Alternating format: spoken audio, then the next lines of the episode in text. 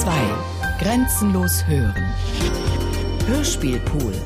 Große Produktionen zum Herunterladen. Mehr Informationen unter www.bayern2.de.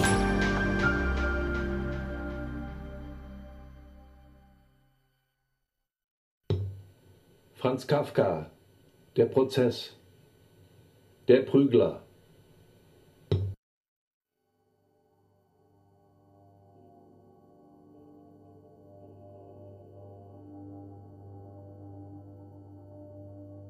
Als K. an einem der nächsten Abende den Korridor passierte, der sein Büro von der Haupttreppe trennte, er ging diesmal fast als der Letzte nach Hause. Nur in der Expedition arbeiteten noch zwei Diener im kleinen Lichtfeld einer Glühlampe. Hörte er hinter einer Tür, hinter der er immer nur eine Rumpelkammer vermutet hatte, ohne sie jemals selbst gesehen zu haben, Seufzer ausstoßen. Er blieb erstaunt stehen und horchte noch einmal auf, um festzustellen, ob er sich nicht irrte. Es wurde ein Weilchen still. Dann waren es aber doch wieder Seufzer. Zuerst wollte er einen der Diener holen, man konnte vielleicht einen Zeugen brauchen. Dann aber fasste ihn eine derart unbezähmbare Neugierde, dass er die Tür förmlich aufriss. Es war, wie er richtig vermutet hatte, eine Rumpelkammer. Unbrauchbare alte Drucksorten, umgeworfene, leere, irdene Tintenflaschen lagen hinter der Schwelle. In der Kammer selbst aber standen drei Männer, gebückt in dem niedrigen Raum. Eine auf einem Regal festgemachte Kerze gab ihnen Licht. Was treibt ihr hier? fragte K. sich vor Aufregung überstürzend, aber nicht laut. Der eine Mann, der die anderen offenbar beherrschte und zuerst den Blick auf sich lenkte, stak in einer Art dunkler Lederkleidung, die den Hals bis tief zur Brust und die ganzen Arme nackt ließ. Er antwortete nicht. Aber die zwei anderen riefen, Herr, wir sollen geprügelt werden weil du dich beim Untersuchungsrichter über uns beklagt hast. Und nun erst erkannte K., dass es wirklich die Wächter Franz und Wilhelm waren und dass der Dritte eine Rute in der Hand hielt, um sie zu prügeln. Nun, sagte K. und starrte sie an, ich habe mich nicht beklagt, ich habe nur gesagt, wie es sich in meiner Wohnung zugetragen hat. Und einwandfrei habt ihr euch ja nicht benommen. Herr, sagte Wilhelm, während Franz sich hinter ihm vor dem Dritten offenbar zu sichern suchte. Wenn ihr wüsstet, wie schlecht wir gezahlt sind, ihr würdet besser über uns urteilen.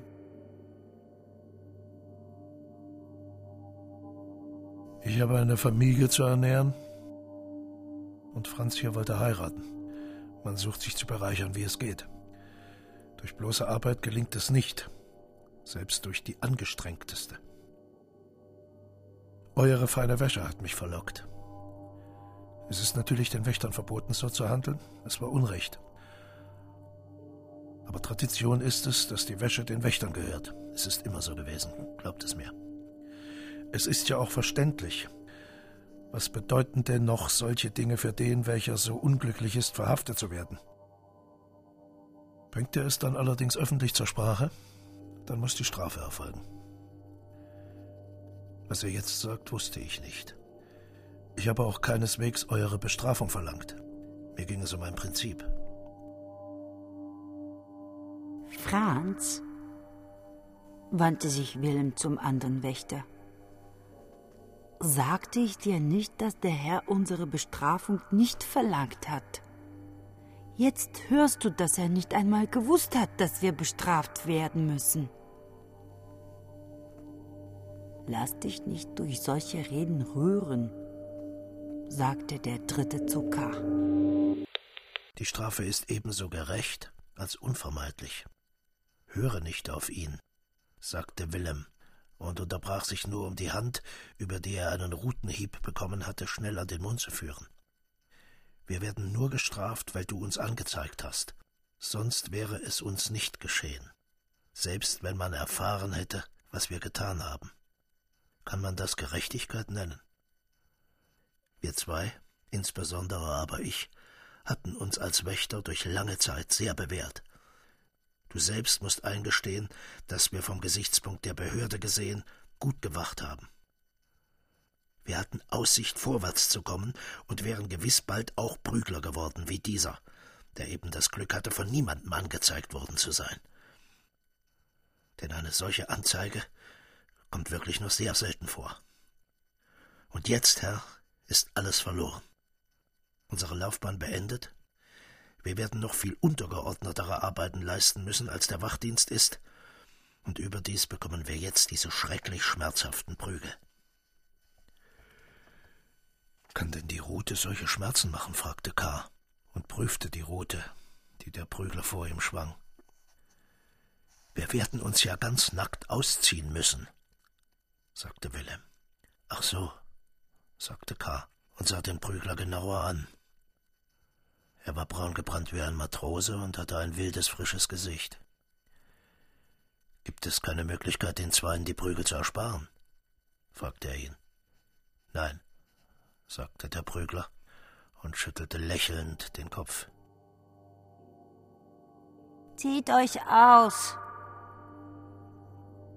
befahl er den Wächtern, und zu K. sagte er, du musst ihnen nicht alles glauben. Sie sind durch die Angst vor den Prügeln schon ein wenig schwachsinnig geworden. Was dieser hier zum Beispiel, er zeigte auf Willem, über seine mögliche Laufbahn erzählt hat, ist geradezu lächerlich. Siehe an, wie fett er ist. Die ersten Rutenstreiche werden überhaupt im Fett verloren gehen. Weißt du, wodurch er so fett geworden ist? Er hat die Gewohnheit, allen Verhafteten das Frühstück aufzuessen. Hat er nicht auch dein Frühstück aufgegessen? Nun, ich sagte es ja. Aber ein Mann mit einem solchen Bauch kann nie und nimmer mehr Prügler werden, das ist ganz ausgeschlossen. Es gibt auch solche Prügler behauptete Willem, der gerade seinen Hosengürtel löste. Nein, sagte der Prügler und strich ihm mit der Rute derartig über den Hals, dass er zusammenzuckte.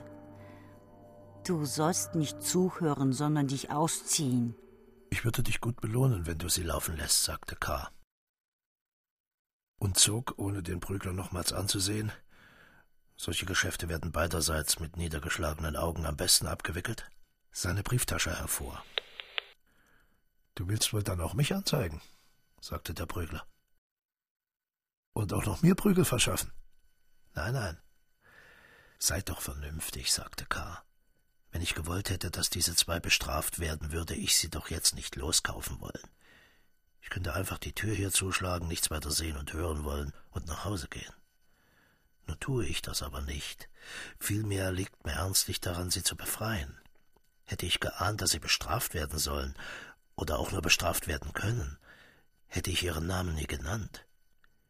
Ich halte sie nämlich gar nicht für schuldig. Schuldig ist die Organisation, schuldig sind die hohen Beamten. So ist es, riefen die Wächter und bekamen sofort einen Hieb über ihren schon entkleideten Rücken. Hättest du hier unter deiner Rute einen hohen Richter, sagte K., und drückte, während er sprach, die Rute, die sich schon wieder erheben wollte, nieder. Ich würde dich wahrhaftig nicht hindern, loszuschlagen, im Gegenteil, ich würde dir noch Geld geben, damit du dich für die gute Sache kräftigst. Was du sagst, klingt ja glaubwürdig, sagte der Prügler, aber ich lasse mich nicht bestechen. Ich bin zum Prügeln angestellt, also prügle ich. Der Wächter Franz der vielleicht in Erwartung eines guten Ausganges des Eingreifens von K. bisher ziemlich zurückhaltend gewesen war, trat jetzt nur noch mit den Hosen bekleidet zur Tür, hing sich niederkniend an Kars Arm und flüsterte Wenn du für uns beide Schonung nicht durchsetzen kannst, so versuche wenigstens mich zu befreien. Willem ist älter als ich, in jeder Hinsicht weniger empfindlich. Auch hat er schon einmal vor paar Jahren eine leichte Prügelstrafe bekommen. Ich aber bin noch nicht entehrt und bin doch zu meiner Handlungsweise nur durch Wilhelm gebracht worden, der in Gutem und Schlechten mein Lehrer ist. Unten vor der Bank wartet meine arme Braut auf den Ausgang. Ich schäme mich ja so erbärmlich. Er trocknete mit Kars Rock sein von Tränen ganz überlaufenes Gesicht. Ich warte nicht mehr, sagte der Prügler, fasste die Rute mit beiden Händen und hieb auf Franz ein, während Wilhelm in einem Winkel kauerte und heimlich zusah, ohne eine Kopfwendung zu wagen. Da erhob sich der Schrei, den Franz ausstieß, ungeteilt und unveränderlich. Er schien nicht von einem Menschen, sondern von einem gemarterten Instrument zu stammen. Der ganze Korridor tönte von ihm. Das ganze Haus musste es hören. Schrei nicht, rief K., er konnte sich nicht zurückhalten, und während er gespannt in die Richtung sah, aus der die Diener kommen mussten, stieß er in Franz nicht stark, aber doch stark genug, dass der Besinnungslose niederfiel und im Krampf mit den Händen den Boden absuchte, den Schlägen entging er aber nicht, die Rute fand ihn auch auf der Erde, während er sich unter ihr wälzte, schwang sich ihre Spitze regelmäßig auf und ab, und schon erschien in der Ferne ein Diener und ein paar Schritte hinter ihm ein zweiter. K. hatte schnell die Tür zugeworfen, war zu einem nahen Hoffenster getreten und öffnete es. Das Schreien hatte vollständig aufgehört. Um die Diener nicht herankommen zu lassen, rief er Ich bin es. Guten Abend, Herr Prokurist, rief es zurück. Ist etwas geschehen? Nein, nein, antwortete K. Es schreit nur ein Hund auf dem Hof. Als die Diener sich doch nicht rührten, fügte er hinzu, Sie können bei Ihrer Arbeit bleiben. Um sich in kein Gespräch mit den Dienern einlassen zu müssen, beugte er sich aus dem Fenster. Als er nach einem Weilchen wieder in den Korridor sah, waren sie schon weg. K. aber blieb nun beim Fenster. In die Rumpelkammer wagte er nicht zu gehen. Und nach Hause gehen wollte er auch nicht. Es war ein kleiner, viereckiger Hof, in den er hinuntersah. Ringsherum waren Büroräume untergebracht. Alle Fenster waren jetzt schon dunkel, nur die obersten fingen einen Widerschein des Mondes auf. K. suchte angestrengt mit den Blicken in das Dunkel eines Hofwinkels einzudringen, in dem einige Handkarren ineinander gefahren waren. Es quälte ihn, dass es ihm nicht gelungen war, das Prügeln zu verhindern, aber es war nicht seine Schuld, dass es nicht gelungen war. Hätte Franz nicht geschrien, gewiss, es musste sehr weh getan haben, aber in einem entscheidenden Augenblick muss man sich beherrschen, hätte er nicht geschrien, so hätte K. wenigstens sehr wahrscheinlich noch ein Mittel gefunden, den Prügler zu überreden wenn die ganze unterste Beamtenschaft Gesindel war, warum hätte gerade der Prügler, der das unmenschlichste Amt hatte, eine Ausnahme machen sollen? K. hatte auch gut beobachtet, wie ihm beim Anblick der Banknote die Augen geleuchtet hatten. Er hatte mit dem Prügeln offenbar nur deshalb ernst gemacht, um die Bestechungssumme noch ein wenig zu erhöhen, und K. hätte nicht gespart. Es lag ihm wirklich daran, die Wächter zu befreien, wenn er nun schon angefangen hatte, die Verderbnis dieses Gerichtswesens zu bekämpfen, so war es selbstverständlich, dass er auch von dieser Seite eingriff. Aber in dem Augenblick, wo Franz zu schreien angefangen hatte, war natürlich alles zu Ende. Er konnte nicht zulassen, dass die Diener und vielleicht noch alle möglichen Leute kämen und ihn in Unterhandlungen mit der Gesellschaft in der Rumpelkammer überraschten. Diese Aufopferung konnte wirklich niemand von K. verlangen. Wenn er das zu tun beabsichtigt hätte, so wäre es ja fast einfacher gewesen, K. hätte sich selbst ausgezogen und dem Prügler als Ersatz für die Wächter angeboten. Übrigens hätte der Prügler diese Vertretung gewiss nicht angenommen, da er dadurch, ohne einen Vorteil zu gewinnen, dennoch seine Pflicht schwer verletzt hätte. Und wahrscheinlich doppelt verletzt hätte. Denn K. musste wohl, solange im Verfahren stand, für alle Angestellten des Gerichtes unverletzlich sein. Allerdings konnten hier auch besondere Bestimmungen gelten. Jedenfalls hatte K. nichts anderes tun können, als die Tür zuschlagen.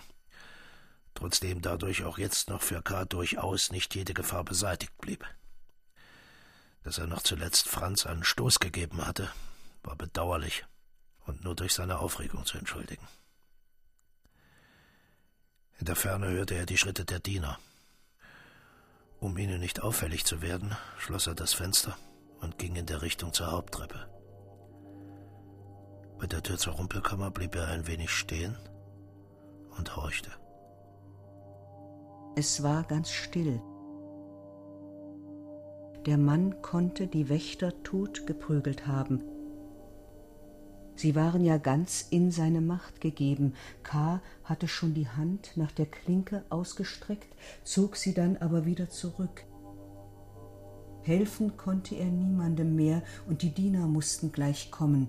Er gelobte sich aber, die Sache noch zur Sprache zu bringen und die wirklich Schuldigen, die hohen Beamten, von denen sich ihm noch keiner zu zeigen gewagt hatte, soweit es in seinen Kräften war, gebührend zu bestrafen. Als er die Freitreppe der Bank hinunterging, beobachtete er sorgfältig alle Passanten, aber selbst in der weiteren Umgebung war kein Mädchen zu sehen, das auf jemanden gewartet hätte. Die Bemerkung Franzen, dass seine Braut auf ihn warte, erwies sich als eine allerdings verzeihliche Lüge, die nur den Zweck gehabt hatte, größeres Mitleid zu erwecken.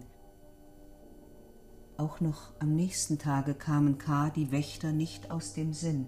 Er war bei der Arbeit zerstreut und musste, um sie zu bewältigen, noch ein wenig länger im Büro bleiben als am Tag vorher.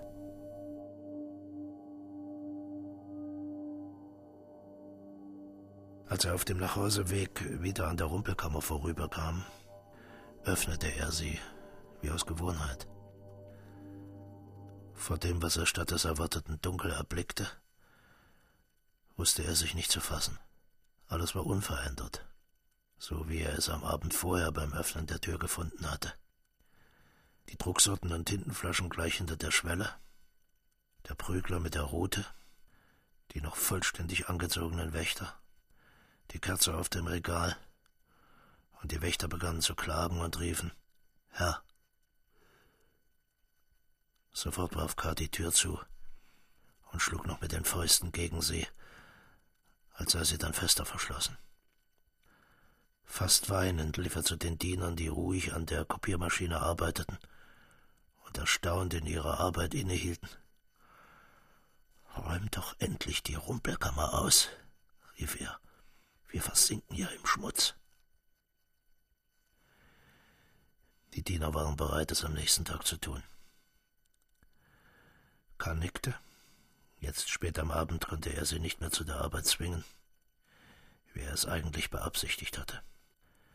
Er setzte sich ein wenig, um die Diener ein Weilchen lang in der Nähe zu behalten, warf einige Kopien durcheinander, wodurch er den Anschein zu erwecken glaubte, dass er sie überprüfe, und ging dann, da er einsah, dass die Diener nicht wagen würden, gleichzeitig mit ihm wegzugehen, müde und gedankenlos nach Hause.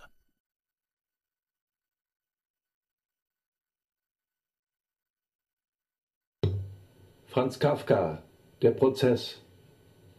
Der Prügler. Ton Andreas Meinitzberger, Regie Klaus Buhlert, Produktion Bayerischer Rundfunk 2010. Redaktion Herbert Kapfer, Katharina Agathos.